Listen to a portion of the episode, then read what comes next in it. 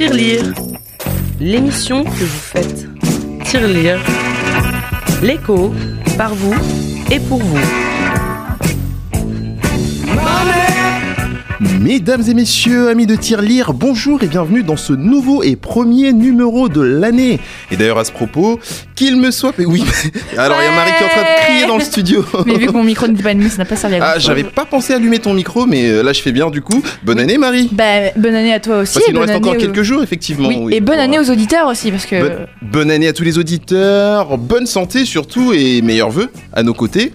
Oui, bah oui, euh, restez avec nous, euh, tout va bien se passer, on va passer une année de plus ensemble, on va bien rigoler. Une année à bien rigoler, et surtout à parler de toute l'actualité économique, l'actualité juridique et surtout à présenter nos invités. Bah oui, c'est bien aussi. Parce que aujourd'hui, nous avons dans nos studios des personnes qui pensent que l'habit ne fait pas le moine, mais qui y contribuent. Euh, ils sont tous beaux et bien habillés, en tout cas. enfin, je le pense. Merci. Euh, Moi aussi, je suis bien habillée. Toi aussi, oui, c'est vrai que Ah, tu merci. nous arbores un petit pull euh, Orange. orange couleur euh, Roland Garros. Je l'aime beaucoup. Il est magnifique. Euh, alors, je parlais donc de nos invités de la cravate solidaire. Qui sont-ils? Quelle est leur mission? Pourquoi sont-ils là? Ensemble avec vous, nous allons le découvrir. Toujours dans l'habit, nous nous interrogerons sur le rôle de la tenue lors d'un entretien d'embauche. Petite discussion autour de la table, hein, petits échanges rapides autour de la table. Et enfin, nous nous tournerons vers le gaming, l'univers euh, du gaming, du jeu vidéo, tout ça. Est-ce que c'est une loisir, c'est un loisir, une passion, un métier? En tout cas, Melvin nous le dira. Euh, vu que ça fait beaucoup de choses à dire, beaucoup de choses à On va raconter, peut-être commencer, non? on va peut-être commencer tout de suite pour espérer traiter toutes les questions. Il est temps de faire un choix. Alors euh, comment faire? Il faut se jeter à l'eau. Radiodiffusion de la nation. HTR. Mais je voudrais bien savoir euh, si c'est vraiment pour donner du plaisir ou si c'est pour faire mal. 99.1. La musique doit dépeindre les choses à bout portant, c'est-à-dire au contact immédiat de la chose. Bah oui, enfin. Si comme nous, vous en avez marre de ne rien comprendre à l'économie et au droit, joignez-vous aux auditeurs de Tirelire tous les mois le samedi à partir de 13h sur le Mix des Cultures. Tirelire, l'émission que vous faites. Tirelire, c'est aussi un coup de projecteur sur les initiatives et leurs porteurs. Tirelire, l'écho, par vous et pour vous. Tirelire, tous les mois le samedi à partir de 13h sur le Mix des Cultures. L'écho par vous et pour vous, des invités parmi nous. Il s'appelle Gilles Coiffier. Il est présent dans ce studio. Bonjour Gilles. Bonjour et bienvenue. Bonjour, euh, bonjour à tous euh, sur votre radio préférée HDR. Donc moi je suis Gilles Coiffier. Donc Ah, tout de suite dans la présentation. Il n'y a pas, pas besoin de questions, on y va. on vous en Et prie. il sait faire, voyons, c'est un grand. Je vais essayer. Donc je suis Gilles Coiffier, donc je suis le responsable opérationnel de la cravate de Rouen euh, depuis septembre euh, l'année dernière. Euh, voilà. Très bien, merci et bienvenue encore une fois. Merci. À vos côtés, et Catherine. Bonjour et bienvenue Catherine. Bonjour, euh, ravie d'être ici. Donc, euh, bah, moi, je suis euh, bénévole à la cravate solidaire euh, à Rouen depuis euh, bah, également euh, septembre, depuis quelques mois, et je connais très bien cette association pour avoir été bénévole également à la cravate solidaire Paris pendant trois ans. Très bien. Eh bien, n'en dites pas plus parce qu'on va découvrir ce qu'est justement la cravate solidaire, l'association dont vous nous parlez. La Cravate Solidaire, c'est une association qui se situe en bout de chaîne de l'insertion, où l'objectif c'est de transmettre les codes de l'entreprise à des personnes en recherche d'emploi à travers le don d'une tenue professionnelle et la transmission des codes verbaux et non verbaux à connaître en entretien d'embauche. Je suis à la recherche d'une alternance euh, dans le domaine du marketing et j'ai tout de suite pensé à Cravate Solidaire. L'idée de la Cravate Solidaire, c'est avant tout de répondre à une problématique de matériel pour euh, réussir son entretien et arriver en confiance euh, le jour de son entretien d'embauche. Ils arrivent, ils sont très mal à l'aise parce qu'ils se demandent euh, comment ça va se passer, ils sont intimidés et ils repartent la tête haute. On est là pour s'adapter à eux et pour répondre à leurs attentes. Quand ils arrivent devant nous, ils sont quand même très angoissés. Eh bien, c'est de pouvoir leur dire qu'ils ont une richesse et que c'est de ça dont on va parler. La fin de l'atelier se finit en général par une photo de portrait euh, parce qu'on croit beaucoup à l'estime de soi par la photographie. En arrivant ici, dé- déboussolé, j'ai eu à écouter, à prendre des notes sur ce qu'il fallait et ne pas faire comment il fallait agencer mon CV et je ressors avec des beaux vêtements. Ça m'a vraiment aidé aujourd'hui à bah, décrocher mon entretien concrètement, à vraiment euh, me donner confiance en moi et, et euh, aujourd'hui je suis euh, épanouie dans ce que je fais. Depuis 2012, euh, ce sont des milliers de candidats qui ont bénéficié des ateliers de la cravate solidaire dans toute la France. Et euh, bah, selon nous, nos statistiques, 70% de nos candidats réussissent leurs entretiens d'embauche et ont beaucoup plus confiance en eux. Donc, euh, l'association, euh, quels sont les objectifs justement de, euh, cette association? Quelle mission vous vous êtes donné euh, bah, Enfin, les créateurs se sont donnés en créant la cravate solidaire? Donc l'objectif principal, donc, c'est de distribuer des, vêtements pour les candidats, pour les aider accompagner lors d'un entretien d'embauche. Donc c'est des gens qui viennent notamment de Pôle Emploi. Et là, on va vraiment les aider parce qu'ils sont dans une situation délicate et effectivement, on va être là pour les aider, pour euh, les motiver, euh, re- retrouver de la confiance, effectivement, par rapport à tout ça. C'est vrai que la mission première, lorsque ces trois petits jeunes euh, se sont lancés dans cette, dans cette association, quand ils ont créé cette association, c'était vraiment de lutter contre les discriminations euh, liées à l'embauche. Voilà, donc de pouvoir accompagner, donner un petit coup de pouce euh, vraiment euh, au bout de la chaîne d'insertion. Quand enfin on a dé- décroché un entretien d'embauche, se dire bah, bah, maintenant comment je m'habille, comment j'y vais? Donc ça a été vraiment la première étape et depuis ils ont voilà. euh, détecter d'autres besoins. Donc c'est aussi euh, faire des entretiens, euh, donner les codes pour pouvoir être préparé au mieux et arriver à un entretien avec la pêche, le sourire et la confiance en soi. Et la tenue qui va avec surtout. Et la va tenue, bien sûr. Alors, vous parlez des créateurs justement, hein, des jeunes qui l'ont créé. À quelle, en quelle année a été créée euh, l'association et, et dont, par qui exactement? À peu près, approximativement. Moi, je vais donner l'année, c'est 2012. Toi, tu vas donner les noms, tu les connais mieux que moi. Donc trois jeunes effectivement franchement sortis d'école de commerce. Euh, Donc euh, Yann, euh, Pierre-Henri et Nicolas. Euh, voilà, qui euh, aujourd'hui ont donc euh, à peine euh, à peine 30 ans. euh, euh, chacun est toujours aussi euh, engagé et avec toujours autant de, de conviction. Dynamisme. Et du coup, cette organisation, attention si je calcule bien, va avoir 7 ans. C'est ça. Ouh là là. Bravo Marie. Quel niveau. Et euh, du coup, en 7 ans, qu'est-ce qui s'est passé? Quels ont été, euh, on va dire, les points importants entre la création et le fait aussi que ce soit maintenant une association nationale? Alors, euh, l'association a été créée à Paris, hein, initialement. hein, donc, euh, et c'est aujourd'hui à Paris qu'il y a le plus euh, d'accompagnement. Et euh, petit à petit, donc il y a eu des demandes en région, donc comme à, à Rouen, de porteurs de projets qui ont souhaité pouvoir ben, relayer ces actions et des antennes ont été créées. Donc aujourd'hui, bah, donc en janvier d'ailleurs, la neuvième antenne à Bordeaux s'est montée. Donc aujourd'hui, c'est Paris plus neuf antennes euh, régionales. Et du coup, est-ce que vous avez tous les noms, tous les noms des antennes, dont Bordeaux et Rouen Euh, Les autres, est-ce que vous pouvez nous les On peut, on peut y arriver. Bah, si on part du nord, il y a Lille. Ouais.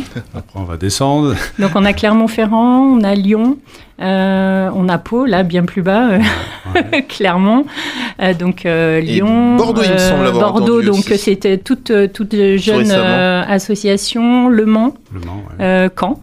Euh, donc je sais pas, j'ai pas compté sur mes doigts. euh, c'est pas- voir, c'est pas grave, euh, on doit y être à peu près Dijon. Du coup, c'est à peu près dans, dans toute la France, vraiment, c'est très. hum, Alors, t- t- pas partout, mais euh, ça commence à être bien, bien représenté. Il y a encore d'autres projets à l'étude et l'objectif pour euh, à 2021, puisque la stratégie, elle se voit euh, à 2021, c'est 10 antennes. Donc encore une création. Très bien. Alors l'implantation, parce qu'on vous êtes de Rouen, donc on va un peu parler de celle de Rouen. Euh, et je m'adresse à Gilles évidemment. L'implantation à Rouen se fait en quelle année? Et euh, vous êtes où précisément? Alors, elle s'est créée en euh, 2016, euh, bientôt trois ans au mois de mars. Tout à fait. Euh, elle est située dans les quartiers QPV, donc quartier politique de la ville, en plein centre, on va dire, donc au 9 rue Georges Braque à la Grand-Mare. Donc euh, dans les anciens locaux de, de, de la Poste, où il y avait un centre de formation. Très bien. Et est-ce que c'est un choix de s'installer dans ce... Alors euh, oui, parce que justement, on a, euh, on travaille en collaboration avec la ville de Rouen, donc effectivement, euh, ces quartiers-là, il faut vraiment qu'on y soit parce que euh, les, personnes, il faut vraiment aller les chercher. Donc, euh, ils en ont vraiment besoin de notre aide. Donc, euh, voilà, nous, on fait le forcing. On doit augmenter notre pourcentage où on était à 15-16% et on aimerait bien arriver à 30% cette année. Et du coup, euh, quel public peut venir vers vous? Est-ce que justement c'est plus un, un public déo ou c'est quand même tout le monde? Il n'y a, y a pas de public précis d'âge, de cible? Alors, euh, on a une convention avec Pôle emploi. Donc déjà, donc c'est pour nous, c'est on est vraiment en bout de chaîne, c'est-à-dire que c'est des, personnes qui sont obligées de passer par Pôle Emploi parce qu'ils ont déjà, euh, euh, ils sont déjà préparés, c'est-à-dire qu'ils ont déjà le CV, la lettre de motivation. Nous, euh, on est vraiment là pour les aider. Le moment le, plus difficile pour eux, c'est l'entretien d'embauche. Donc avec ça, on a toute une préparation qui va les amener à être, avoir une confiance totale. Enfin, c'est ce qu'on essaye de faire. Parce que c'est vrai, ce qu'il faut dire, c'est qu'il y a quatre étapes chez vous? Oui. Donc euh, l'accueil, l'entretien. Ouais, le- le- les, deux, les deux ateliers et puis le, la photo. D'accord. Euh, Alors concrètement, comment ça se passe? Alors, Catherine veut peut-être Ouais, s'exprimer euh, un peu, oui? Alors je vais parler plutôt de l'accueil parce que je, je suis le plus concerné. C'est-à-dire que l'accueil est, est important parce que déjà, au préalable, moi j'appelle les candidats. C'est des candidats qui sont volontaires. Euh, et euh, en voulant les appeler, ça leur permet déjà de... Moi, ça me permet de les connaître. Euh, en général, je les tutoie, je les mets à l'aise. Là, déjà, le travail de, de- de confiance, euh, l'estime de soi commence. Et euh, je leur explique pourquoi, comment, pourquoi ils vont venir et qu'est- qu'est-ce qu'ils attendent. Et moi, là, il y a une fiche de prescription qui me permet de, noter toutes les notations de ces personnes-là pour préparer mes, mes bénévoles. Suite à cela, euh, euh, la personne se sent déjà à l'aise et quand elle arrive chez nous, bon voilà, ça, l'accueil me permet de- d'offrir un café, de, de, de- au niveau du CV, je leur fais une photocopie de leur CV, voilà, je les mets vraiment à l'aise et je commence à expliquer ce qui va se passer. Donc nos deux ateliers, donc là je vais repasser la main à, Catherine, donc nos deux, nos deux ateliers phares, c'est-à-dire le conseil en image et le- l'entretien d'embauche.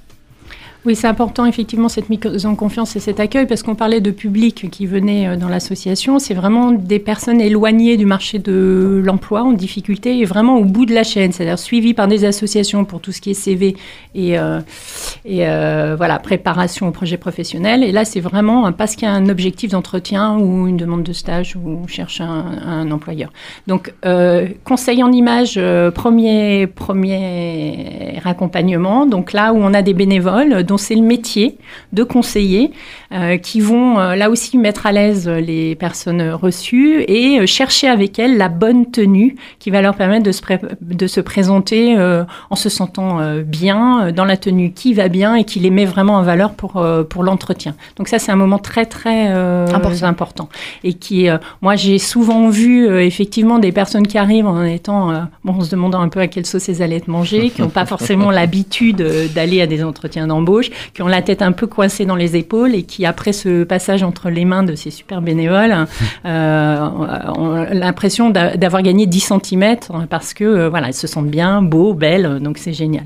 Et moi, en tant que bénévole RH, je les récupère après. C'est le deuxième, euh, deuxième accompagnement dans l'après-midi ou dans la matinée, où là, euh, l'idée, c'est de pouvoir les mettre en situation d'entretien. Donc, on fait une simulation d'entretien euh, et c'est de pouvoir, euh, surtout, surtout, euh, leur montrer qu'ils ont plein de bonnes choses à dire, euh, qu'ils repartent en ayant confiance. Donc, de vraiment mettre le doigt sur tout ce qui est positif, les aider aussi à verbaliser euh, tout ce qui peuvent être des compétences euh, qui- qu'il faut qu'ils puissent faire passer aux, recruteurs. Donc l'idée, c'est vraiment qu'ils repartent avec le sourire, mais c'est aussi leur donner des petits trucs. Voilà, il y a toujours des petits conseils. hein. En tout cas, leur rappeler quelques codes pour qu'ils ne soient pas perdus en entretien. Mais vraiment, l'idée, c'est qu'ils repartent gonflés à bloc, qu'ils se sentent prêts capables, voilà, en ayant euh, voilà, confiance en eux euh, pour pouvoir euh, bah, montrer tout ce qu'ils savent bien faire aux employeurs.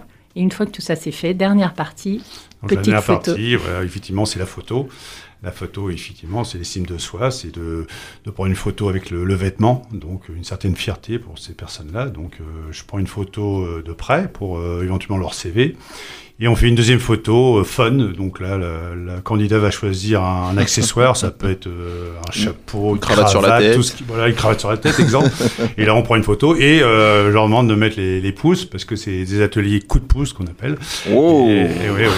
Et, là, effectivement, il y a le sourire, il y a tout ça. Et là, on se dit, euh, bah, je pense qu'on a gagné. Donc, on leur a donné pendant trois heures. euh, euh, plein de bonnes choses. euh, on les a valorisés, on, a été bienveillants, on a, on a fait attention à eux et, et, on- et surtout on s'est occupé d'eux. Ouais. Et là, c'est l'importance. On les, on les a considérés. Voilà. Et je crois que c'est important. Et est-ce que justement, euh, vous avez ensuite des, retours euh, de, bah, du coup des, gens qui sont venus, ont été briefés, ont été coachés et qui reviennent, bah, grâce à vous, merci, euh, j'ai eu un entretien, j'ai un, un, j'ai un emploi grâce à vous.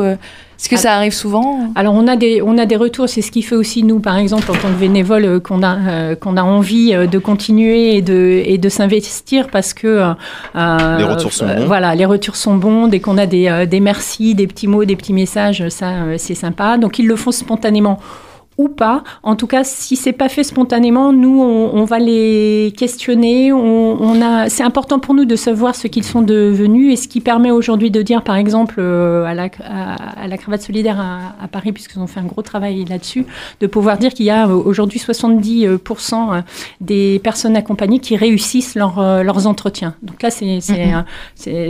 un- bon on peut chiffre. être- ouais, c'est- on peut être on, on peut être très fier euh, très fier de ça. C'est eux qui font le travail, hein, clairement. Mhm. Mais ça, je, je pense que ça veut dire aussi qu'ils repartent confiants. Donc euh, et c'était vraiment euh, c'est vraiment l'objectif de ces de ces accompagnements.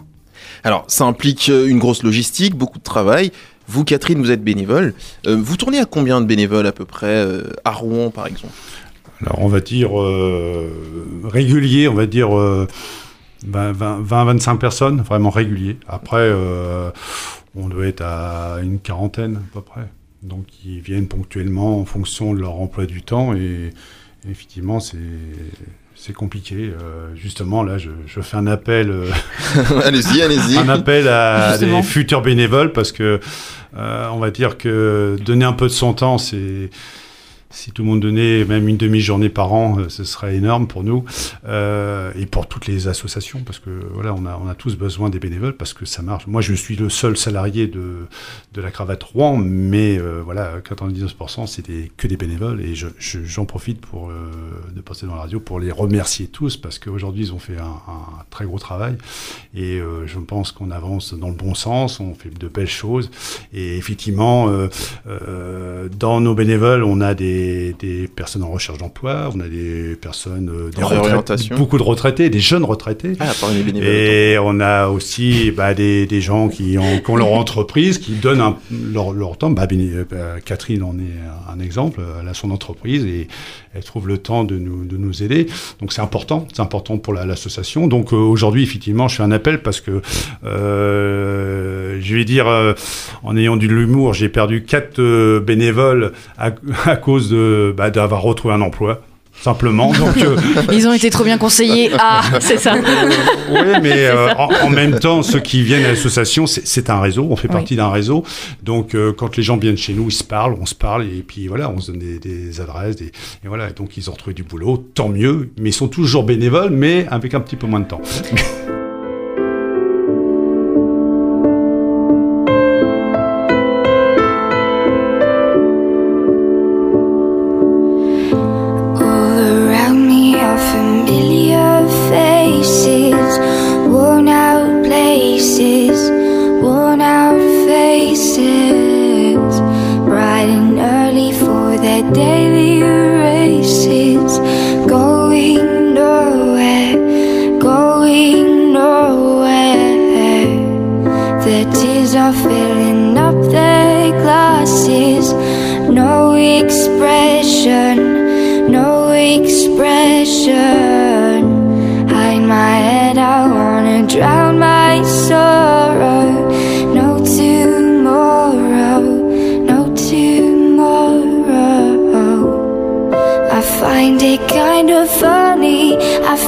It kind of sad. The dreams in which I'm dying are the best I've ever had. Find it hard to tell you, I find it hard to take. When people run in circles, it's a very, very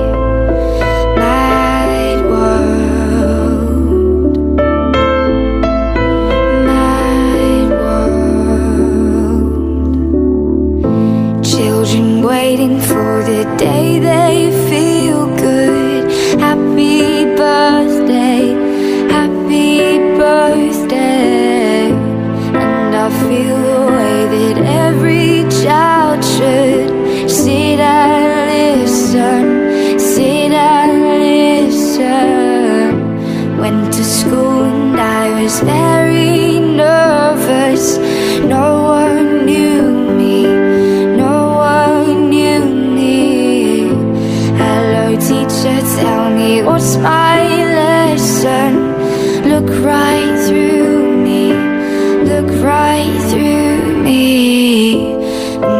find it kind of funny, I find it kind of sad. The dreams in which I'm dying are the best I've ever had. Find it hard to tell you, I find it hard to take. When people run in circles, it's a very, very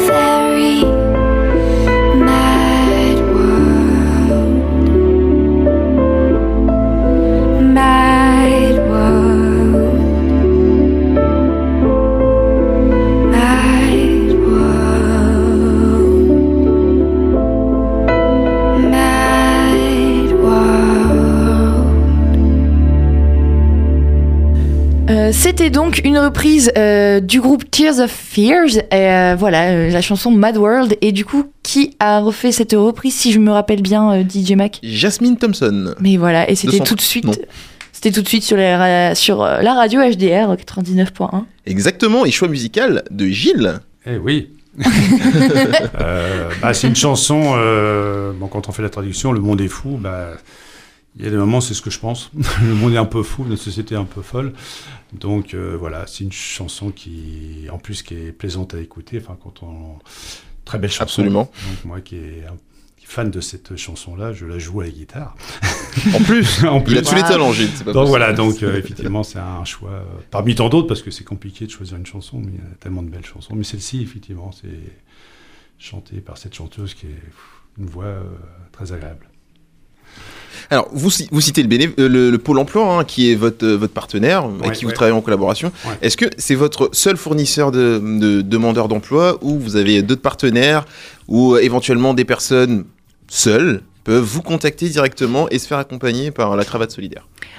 Alors, et, euh, et, euh, effectivement, aujourd'hui, c'est un gros partenaire sur euh, Rouen, euh, Pôle emploi, mais l'idée, c'est vraiment de développer euh, des partenariats avec d'autres associations qui accompagnent des personnes en recherche d'emploi euh, pour euh, qu'il y ait d'autres d'autres sources et qu'on puisse euh, voilà, hein, faire bénéficier d'autres d'autres personnes euh, issues d'autres euh, euh, d'autres structures euh, d'accompagnement. Euh, à Paris, par exemple, je, je m'excuse, hein, je, je donne l'exemple de Paris. C'est parce que c'est connais- plus important aussi. Donc, euh, c'est plus important, puis en même temps, euh, comme moi j'y ai passé trois ans et que mon Oui. expérience est plus longue, hein, celle de Paris que de Rouen, je me, euh, je me permets, et je sais que c'est aussi le projet de, de Rouen de pouvoir développer ces partenariats. Ils vont y arriver, je pense. à, à- à Paris, par exemple, c'est euh, les missions locales, c'est euh, École de la deuxième chance euh, et euh, tout un tas de structures voilà, qui accompagnent les personnes euh, en recherche, en recherche d'emploi. Il y a un autre euh, un, un autre accès aussi, euh, ce sont des personnes, euh, j'allais dire, en candidature spontanée, hein, qui ont eu connaissance euh, de l'association, euh, euh, qui sont en difficulté, qui ont un projet euh, de- de- d'entretien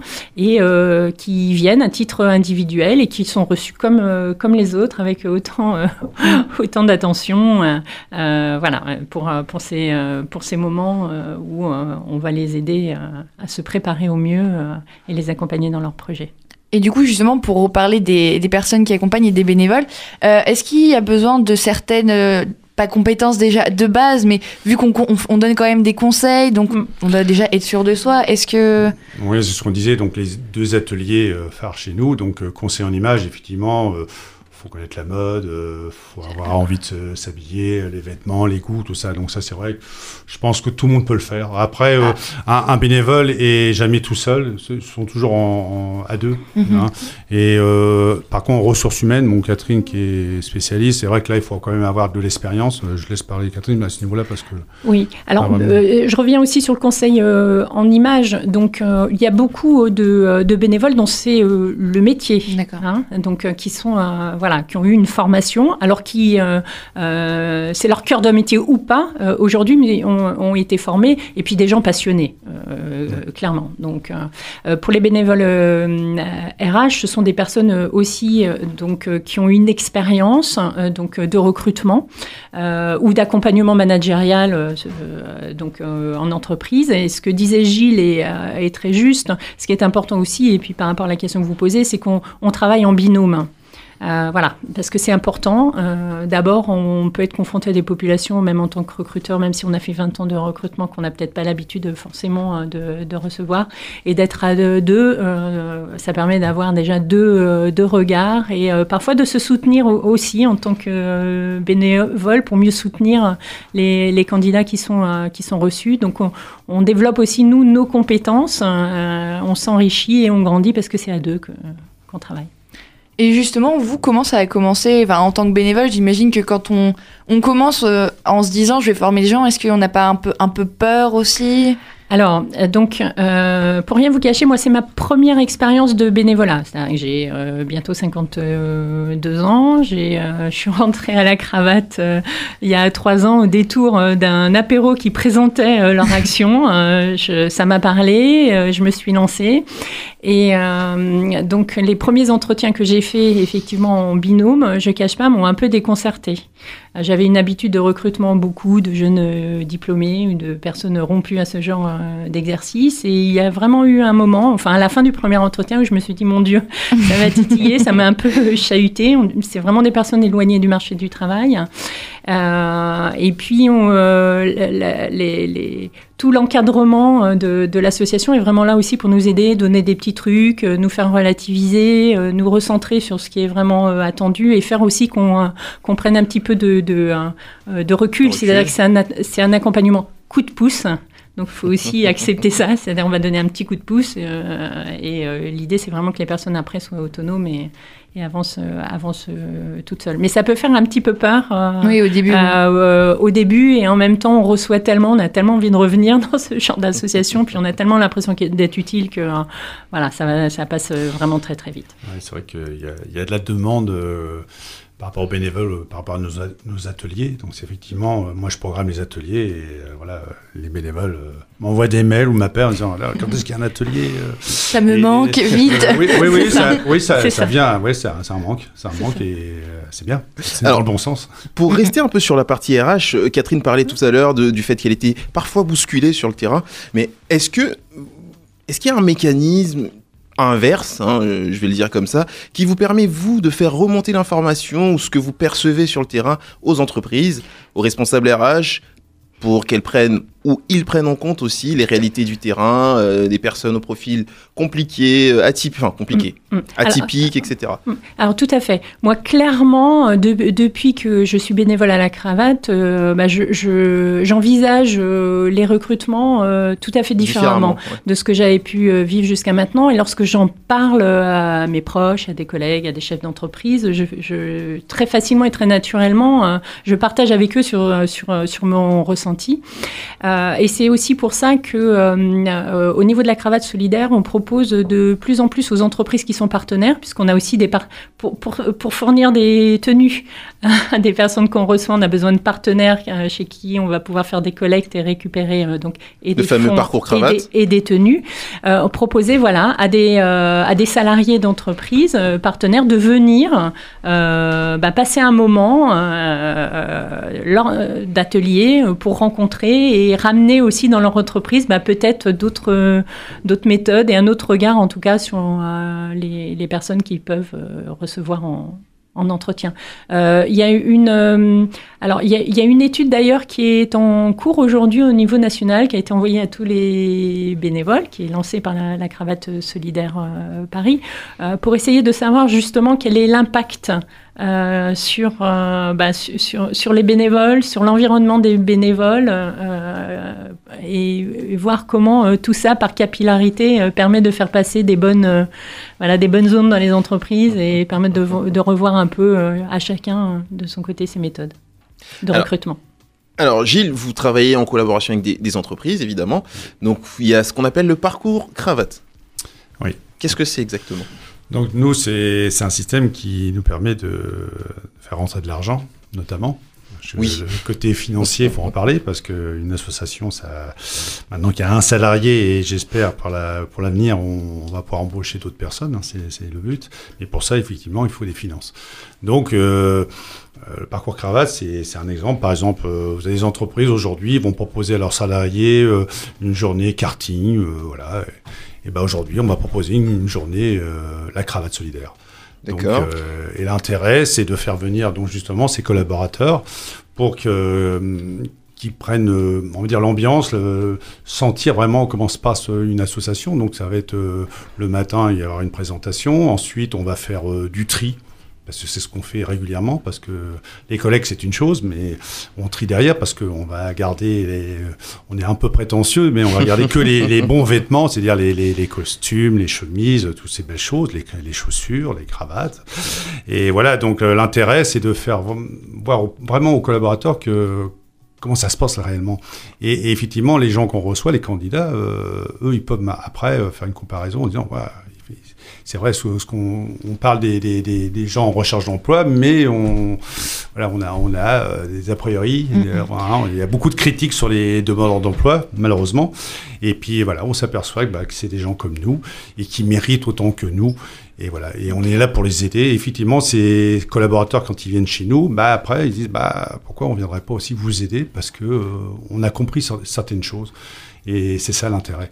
Donc voilà, ce, parcours cravate va aider euh, à, à tout niveau. Donc euh, ces collaborateurs et nous aussi parce que ça nous permet d'avoir des des petits sous. Des- voilà, donc ça c'est financé. Effectivement, il y a en plus ça rentre dans dans, dans le don, un don. Donc euh, effectivement, euh, l'entreprise va pouvoir bénéficier euh, de moi, 66% de, de remise pour les impôts. Donc effectivement, ça leur fait pas des grosses sommes. Et nous, ça nous aide énormément. Qui, cela va aussi payer nos, nos ateliers, charges. hein, nos charges et nos ateliers. Donc voilà.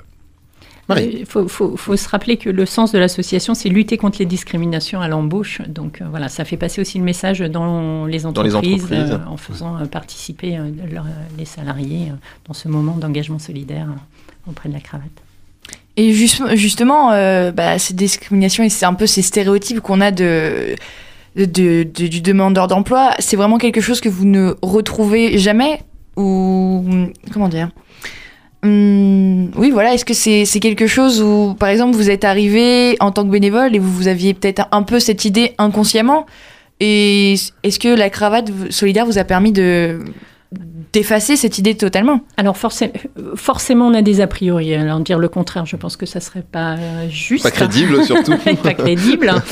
Euh, je le disais un peu tout à l'heure, mais en, en- en tout cas, hum, ça permet euh, de se rendre compte que si on donne euh, sa chance, donc à des personnes, donc là on parle bien de personnes euh, éloignées du marché euh, du, du travail, hein, dans la population qu'on euh, accompagne, de les écouter, laisser le temps de les écouter, d'essayer vraiment d'aller euh, chercher euh, tout ce n'arrivent pas à verbaliser, mais tout ce qu'ils ont de, de, bien, euh, eh ben on se rend compte que parfois il, il faudrait pas grand chose quoi. hein.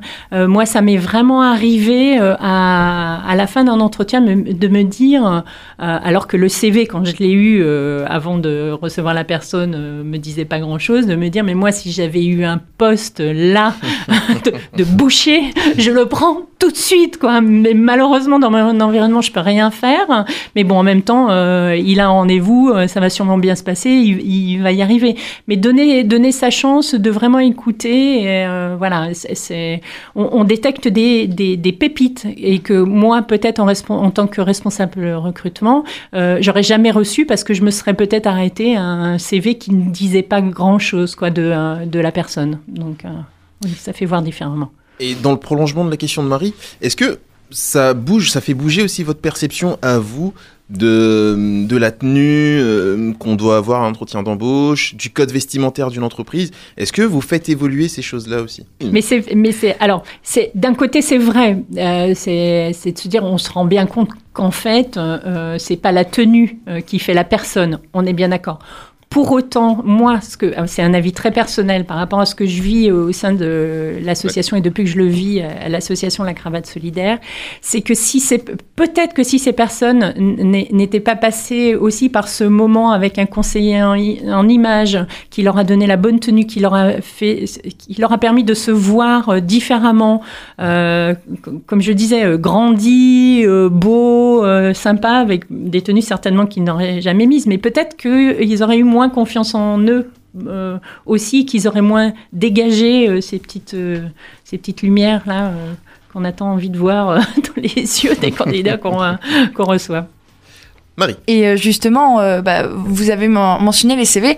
Est-ce que c'est aussi quelque chose euh, sur lesquels vous pouvez les conseiller un peu parce que c'est pas aussi le but de la cravate solidaire, mais essayer d'épingler en disant ben ça c'était pas super, donc plutôt de faire comme ça. Dans, dans l'approche, si je peux, alors excuse Gilles, hein, euh, euh, dans, dans l'approche, euh, il faut être conscient que ce sont des personnes qui sont accompagnées par par par des référents qui les font travailler sur sur les CV. Donc voilà. donc c'est important de pas non plus nous quand on les reçoit une demi-heure de remettre en question complètement le travail, qui a été effectué par des gens qui sont au quotidien avec eux, qui les accompagnent au quotidien depuis longtemps. Donc on respecte vraiment le travail qui a été fait par les, euh, euh, par les tuteurs ou les, ou les accompagnants. Euh, maintenant, s'il y a un petit quelque chose qui pour nous va nous paraître peut-être incongru ou par rapport à ce qu'on a pu ressentir, on, on, va faire passer le message. Maintenant, on est bien d'accord. Vous montrez un CV à 100 personnes, je pense que 100 personnes vont avoir un avis différent sur un CV. Donc moi, ce que j'aime à dire sur le CV à la personne personne, c'est d'abord, est-ce que vous avez le sentiment que ce CV vous ressemble? Est-ce que vous êtes à l'aise quand vous le donnez? Est-ce qu'il vous parle? Voilà. Est-ce qu'il vous plaît? Et c'est déjà quelque chose qui est, qui est important. Donc euh, donner des leçons, euh, je crois que c'est pas euh, c'est pas l'objectif à la cravate. On va plutôt aller voir tout ce qui va bien et après les faire réfléchir. Si par exemple sur une expérience, on se rend compte qu'au travers de ce qu'ils nous ont dit, ça mériterait d'apparaître et que ça ne l'est pas, vous pourriez peut-être y gagner à, à, rajouter. Qu'est-ce que vous en pensez? C'est-à-dire qu'on les responsabilise aussi. Voilà, on leur dit pas ça c'est bien, ça c'est pas bien. On cherche à chaque fois à les responsabiliser et en tout cas à les questionner euh, sur euh, les faire se remettre en question, voilà, euh, et réfléchir. J'allais dire aussi de les valoriser. Oui. Énormément sur leur CV parce que c'est vrai effectivement ce que disait Catherine, ils ont des compétences et notamment leurs compétences cachées qui ne voient pas vraiment. Et nous, nous, justement, on leur fait ressortir toutes ces compétences cachées qui sont très importantes et que non, non, mais c'est rien, c'est du détail. Non, non, non. Nous, on insiste là-dessus et ça les aide vraiment. parce que présenter un CV, c'est pas, pas évident et voilà, il faut être naturel, il faut, il faut éviter le stress. Donc là, on travaille aussi le stress, euh, la façon de, se présenter. Et voilà, effectivement, euh, après, ça, ça va tout seul, on va dire. Ça va tout seul. Euh, moi, j'aimerais qu'on revienne un peu sur les entreprises dont on parlait tout à l'heure. On sent que l'association est porteuse de valeurs, de, belles valeurs, de valeurs d'humanité, etc. Est-ce que, dans le choix de vos partenaires, euh, vous êtes aussi euh, rigoureux sur le choix de, des entreprises, etc. Alors, moi. je vais dire non. J'ai le sentiment, en tout cas, à Rouen, que la question s'est jamais, jamais posée. Elle pourrait se poser. Elle, pourrait se poser, elle a pu se poser un temps, si je reparle, euh, comme je connais bien les, les, fondateurs. Euh, euh, je sais que c'est des sujets sur lesquels ils discutent souvent, ils réfléchissent, parfois longtemps, ils partagent. mais pour le moment, je, je crois qu'il n'y a pas eu, il n'y a pas eu aujourd'hui à un moment de se dire, bah, tiens, là, franchement, ce partenariat nous gêne un peu parce que les valeurs sont un petit peu trop éloignées euh, des, euh, des nôtres. Mais ça, pourrait, ça, pourrait arriver. Et, euh, Après, les entreprises, les entreprises aujourd'hui jouent, jouent, le jeu. Ils savent qu'on est dans la solidarité. Aujourd'hui, on en parle encore plus avec les Gilets jaunes. Donc, effectivement, on est à même à, trouver de bonnes entreprises. Et euh, J'ai donné quelques exemples parce que les entreprises qui euh, nous ont fait confiance, euh, donc euh, Bouygues, Vinci, euh, on a aussi le conseil départemental hein, cette année qui, a joué le, jeu avec nous. On a un ancien directeur qui est maintenant bénévole chez nous. Donc c'est vrai que ça nous a bien aidé. Donc vous voyez, on a quand même des belles personnes, des, belles sociétés. Et aujourd'hui, bah, notre démarche, je, c'est mon travail d'aller vers eux, donc euh, de, présenter la, la cravate, parce que c'est vrai quand on parle de la cravate, euh, l'idée la cravate plaît à tout le monde. Franchement, aujourd'hui, euh, je, suis- je suis ravi de ça. On, on trouve que l'initiative, elle est, elle, est, elle est importante, et puis on est dans le cœur du sujet hein, aujourd'hui. hein. Alors, je, crois aussi, pour revenir, je, je crois aussi que les entreprises aujourd'hui sont très sollicitées euh, par les associations euh, et que euh, elles ont à faire des choix. Et je crois que quand elles se tournent vers la cravate solidaire, c'est que quelque part euh, ça leur parle et que c'est proche, déjà une euh, volonté. voilà, de leur de leur valeur. Donc je pense que c'est pour ça qu'on n'a pas eu aujourd'hui à se poser ce genre de à se poser ce genre de, de questions éthiques. Très bien, merci à vous. De l'économie high-tech, c'est l'éco high-tech. Oui, alors Melvin, le gaming, pas qu'une passion, un métier. Mais qu'est-ce que c'est le gaming déjà pour commencer? Eh bien, il s'agit tout bêtement de jeux vidéo. En gros, c'est un loisir pour certains, l'envie de s'amuser dans un monde virtuel. Mais pour certaines personnes, c'est plus qu'un simple loisir. C'est leur travail. Ça existe depuis plus longtemps qu'on peut l'imaginer. Les premiers jeux vidéo qui sont sortis, ils ont été créés en 1958. Et oui, quand même. C'est le jeu de tennis pour tout. Le e-sport, qui est le sujet principal de ma chronique, est créé, lui, en 1972. Il s'agit du sport électronique. En effet, c'est le fait d'être très réactif devant un écran et de savoir bouger ses doigts très rapidement. C'est un vrai sport. Un vrai sport euh, Tu me crois pas? Eh bien, essaye de bouger tes doigts très rapidement, d'être devant un écran et tu verras à quel point c'est fatigant. Des joueurs se professionnalisent donc dans le e-sport, mais de manière secondaire. Ce que je veux dire par là, c'est que ils ont un métier à côté. C'est seulement dans les années 2000 que des personnes arrivent à vivre de ce sport en touchant approximativement le SMIC. De l'époque, bien sûr. Les personnes qui les rémunèrent étaient des structures en règle générale qui avaient un rapport avec l'univers du jeu vidéo. Et bien sûr, les personnes qui jouaient pour eux devaient porter leur nom sur eux, en fait. Et cela, bien évidemment, avec des entraînements. Environ 50 heures par semaine, ce qui est quand même énorme. Mais ce sport a vu sa cote monter en flèche durant les années 2010. En effet, l'arrivée de plateformes de diffusion directe, comme euh, Twitch, YouTube, euh, ont fait augmenter les chiffres en masse du e-sport.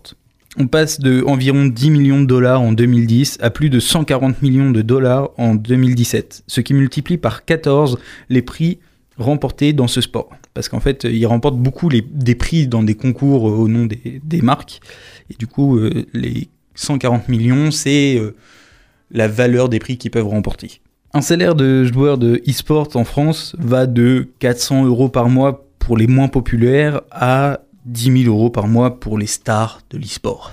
Quand même. Très bien, et ben euh, merci Melvin. Alors tu parles de salaire, qui dit salaire dit boulot, donc c'est un travail. En effet. Et oui. tu avais une petite question justement à ce sujet, étant donné que c'est un travail, tu avais une petite question pour nos invités. C'est ça. Alors, chers invités, dites-moi, est-ce que il vous arrive à vous de prêter des tenues, du coup, pour euh, des personnes qui auraient des entretiens pour euh, des entreprises de communication dans l'univers des jeux vidéo ou de l'Internet HTR 99.1 Voilà ce que les directeurs de ressources humaines apprennent de nous en regardant nos vêtements. Un directeur de ressources humaines n'a besoin de te regarder que quelques secondes pour comprendre si tu es digne de confiance et compétent. Et il ne lui en faudra pas plus pour en tirer des conclusions sur ton statut social et tes objectifs. Il y a cinq choses que tu devrais savoir à propos des processus de recrutement et de l'opinion que se fait un directeur de ressources humaines quand il doit décider si tu corresponds au profil. Ce que les couleurs de tes vêtements disent de toi. La première impression se fait dans les 30 secondes. Elle est entièrement basée sur ton apparence physique. C'est pourquoi tu devrais bien choisir tes vêtements si tu ne veux pas être mis sur la touche avant même que l'entretien ne commence. La première chose qui importe est la couleur. En te servant de la couleur de tes vêtements, tu peux influencer l'image que les autres auront de toi. Les couleurs que nous choisissons pour le travail envoient des messages très forts, donc fais très attention aux couleurs que tu vas porter lors d'un entretien d'embauche. Si tu choisis des vêtements aux couleurs qui contrastent, tu pourrais donner une impression de puissance et de dominance. Un professionnel orienté vers le succès qui aime que les choses soient faites rapidement et correctement, voilà ce que le directeur des ressources humaines va voir en toi. Les couleurs pastel des vêtements et du maquillage peuvent t'aider à gagner la confiance des autres. Le plus important dans ce cas est de ne pas trop en faire, sinon tu pourrais sembler juvénile et immature. Le bleu est probablement le meilleur choix de couleur pour un entretien d'embauche. C'est d'ailleurs pour cela que les uniformes et les costumes de travail sont souvent bleus. On l'associe généralement à la fiabilité, la confiance en soi, la compétence et à l'expertise. Toutefois, ce n'est peut-être pas le meilleur choix pour un entretien de travail qui requiert de la créativité. On pourrait croire que tu es trop conservateur, donc n'hésite pas à miser sur les détails et les formes si tu veux porter du bleu tout en visant un poste de designer. Sinon, tu peux toujours essayer le violet et le jaune. Ces couleurs représentent la singularité, l'optimisme et la créativité. Un peu comme la moutarde, enfin, la jaune en tout cas. La couleur rouge représente la force de vie et l'envie d'être prospère et efficace. C'est la couleur du leadership et elle veut dire que tu n'as pas peur de te démarquer et d'attirer l'attention sur toi. Toutefois, pour un premier entretien, mieux vaut choisir une nuance plutôt marron. Ce choix fera penser aux autres que tu es sage, que tu as une bonne éducation et peut même t'aider à obtenir le respect qui t'est dû. Les vêtements sombres font penser à ton employeur potentiel que tu es un candidat sérieux, digne de confiance et compétent. Le pire choix de couleur pour un entretien d'embauche, selon les études et les opinions des spécialistes, serait le orange. C'est souvent associé au nom professionnel. Les costumes de travail ne sont pas toujours le meilleur choix pour un entretien d'embauche, car l'impression que tu dégages est que tu es trop qualifié. Ce stéréotype existe parce que, inconsciemment, les gens pensent que seuls les travailleurs surqualifiés et avec beaucoup d'ambition s'habillent de la sorte. Si un manager recherche à engager un collaborateur senior, alors ce genre de look sérieux peut être plus avantageux dans ce cas. Toutefois, si tu cherches un travail d'infirmière ou de vendeuse, ce sera plutôt inapproprié. Les spécialistes de ressources humaines peuvent penser que tes ambitions sont trop élevées pour ce poste et passeront de suite au candidat suivant. Si une femme porte une robe à motif fleuri et a détaché ses cheveux longs, elle ne rendra pas l'image d'une responsable qui réussit. Pour la plupart des postes de bureau, ces vêtements sont inappropriés. Mais si tu cherches un travail d'institutrice ou un travail créatif, alors c'est préférable. Oui, un jour les années 80 reviendront à la mode. D'ailleurs, en parlant de motifs, mieux vaut éviter les animaux, peu importe le poste pour lequel tu postules. Garde ta robe léopard pour une sortie entre amis. Alors qu'une robe à imprimé fleuri ne jouera pas franchement en ta faveur, cela ne veut pas dire que tu ne devrais pas essayer les robes. Une robe bien coupée et élégante, qui ne révèle pas ton décolleté et qui se trouve juste au-dessus du genou, fera parfaitement l'affaire. Si tu veux tenter les couleurs et que tu choisis un rouge sombre ou un turquoise par exemple, inutile de porter des accessoires ou des bijoux supplémentaires. La robe parfaite sera suffisante pour te décrire comme personne qui a le sens de l'éthique au travail ainsi que de bon goût. Un logo de marque de luxe, une montre qui a coûté cher ou le tout dernier modèle de téléphone veut dire que sa condition joue un rôle important pour le candidat et qu'il se soucie de l'impression qu'il veut faire. Les individus démonstratifs ne sont pas les meilleurs patrons, ce qui peut décroître leur chance d'avoir un rôle de leader. Le travail n'est pas un endroit où l'on devrait démontrer sa puissance financière aux autres, et surtout pas à son employeur. En effet, mieux vaut impressionner son futur employé avec ses accomplissements professionnels et son aptitude à travailler. Les détails à soigner. Il n'y a pas de détails insignifiants quand il s'agit de l'image d'une femme d'affaires. Garde en tête que si tu remarques que ta manucure n'est pas soignée, que tes vêtements sont un peu passés de mode et d'autres défauts de ce genre, alors ton potentiel employeur pourra le remarquer également et cela peut vraiment laisser une mauvaise impression. Aussi, tu devrais éviter le maquillage trop chargé et le parfum capiteux. Tu ne veux pas provoquer des crises d'allergie, n'est-ce pas? Quant aux bijoux, porte des pièces plutôt discrètes et élégantes, comme de petites boucles d'oreilles, bracelets et montres. Des lunettes de vue peuvent donner une touche supplémentaire à ton image si elles sont stylées. Mais oublie les boucles d'oreilles qui ont l'air bas de gamme, ou celles qui sont faites de matériaux comme le plastique. Ce n'est pas une bonne idée pour un entretien d'embauche. Ton sac devrait avoir une forme bien définie. Évite les sacs qui ne tiennent pas debout, ceux qui ressemblent à un sac de course ou encore ceux avec des motifs trop criards. Il ne faut les porter que pour des occasions informelles. Et n'aie pas peur d'inclure quelques accessoires colorés. Même un costume très sérieux peut avoir l'air complètement différent si tu y ajoutes un sac de couleur vive. Ta tenue devrait être aussi proche que possible du code vestimentaire de l'entreprise dans laquelle tu postules. Les gens ont plus tendance à accepter ceux qui leur ressemblent, donc plus tu ressembleras aux autres employés, plus ce sera simple pour le directeur des ressources humaines de t'imaginer travailler avec eux. Pour faire tes recherches, tu peux te servir des réseaux sociaux. Une page Facebook, Instagram ou encore celle de l'entreprise sera une bonne option pour étudier le style de tes futurs collègues. Va donc jeter un œil sur ces pages. D'ailleurs, les directeurs de ressources humaines sont très attentifs à l'information qu'ils peuvent trouver en ligne sur le candidat. Donc, les spécialistes de recherche d'emploi suggèrent que tu en fasses autant. Si les employés de l'entreprise dans laquelle tu veux travailler s'habillent selon un style formel, alors tu devrais définitivement porter un costume et une femme peut porter une robe simple avec une veste. S'ils portent des vêtements plutôt décontractés, tu n'as pas besoin d'une veste ou d'un costume, mais ne porte pas non plus de jeans, de baskets ni de t-shirt. C'est bien trop décontracté pour un entretien. Si tu as besoin d'une tenue totalement informelle, tu devrais porter au moins une pièce qui donne un air sérieux. Par exemple, tu peux porter un jean avec un blazer. Si tu as postulé à une position créative telle que designer, annonceur, directeur de relations humaines, illustrateur, rédacteur publicitaire, organisateur d'événements, etc., alors tu as besoin d'un style créatif. N'hésite pas à porter des couleurs vives et de porter des accessoires. Regarde cela ainsi. Comment peux-tu avoir un job créatif si ta première impression paraît fade et monotone? Certaines sociétés empêchent même de porter des vêtements ordinaires. Tu devrais respirer la créativité et la liberté et montrer que tu es ouvert aux idées nouvelles. Là, euh, chers invités, on vient d'écouter un, un petit enregistrement qui euh, euh, évoque la perception qu'ont les RH de personnes en fonction des tenues qu'elles mettent. Quel est votre point de vue là-dessus? Bah, c'est vrai que les recruteurs, ils vont, ils vont juger, eux, ils se permettent de juger les gens. Donc, euh, les soi- 60 premières secondes euh, qui va arriver, la personne va être jugée avec, par rapport à sa tenue, effectivement. Donc, s'il arrive à une tenue qui n'est pas adéquate à un entretien, ça va, ça va pas le faire. Donc, euh, effectivement, il faut vraiment euh, venir avec une tenue correcte. D'où euh, votre travail. D'où notre travail de faire comprendre à tous ces candidats que bah, de, de mettre une tenue, ça peut donner un, un petit plus. Même un gros plus, j'allais dire. Et euh, si- effectivement, c'est pas Ou évident. un gros de- pouce. oui, oui. Un coup de pouce. Un coup de pouce. Un coup de pouce. Euh, c'est vrai que de mettre une veste, une chemise, pour certains, c'est c'est pas un problème. D'autres, c'est oui, c'est pas évident.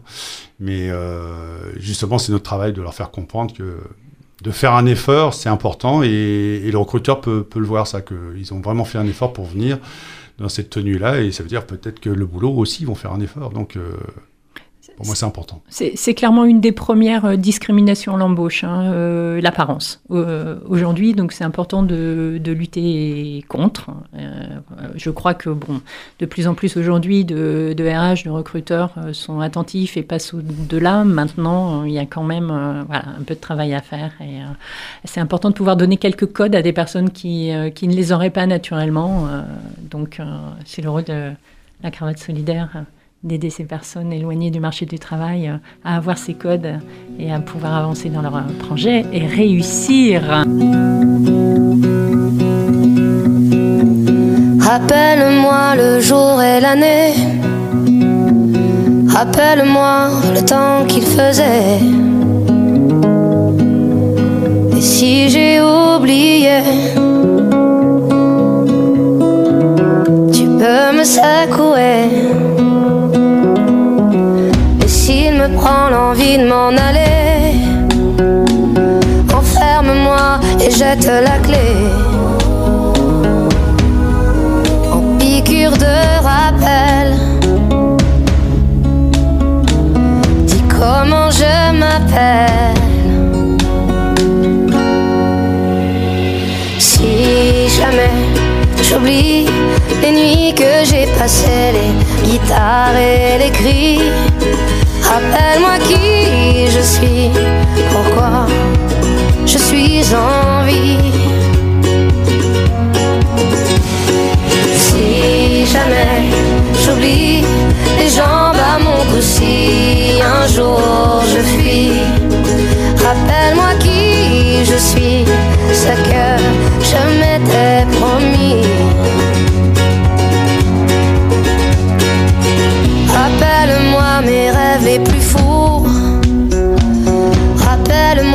ses larmes sur mes joues. Et si j'ai oublié combien j'aimais chanter,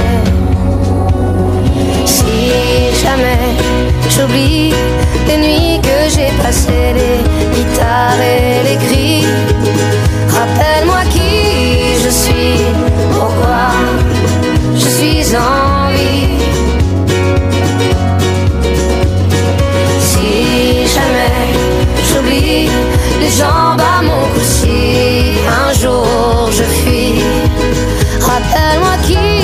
je suis ce que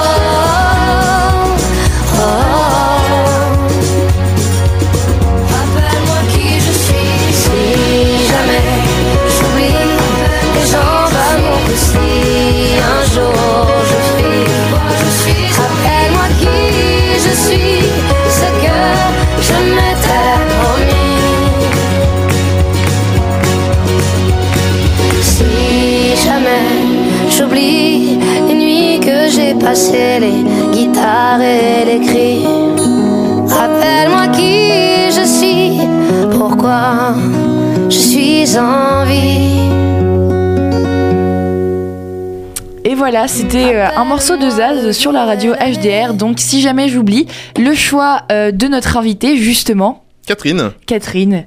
Et euh, du coup, pourquoi avoir choisi ce morceau?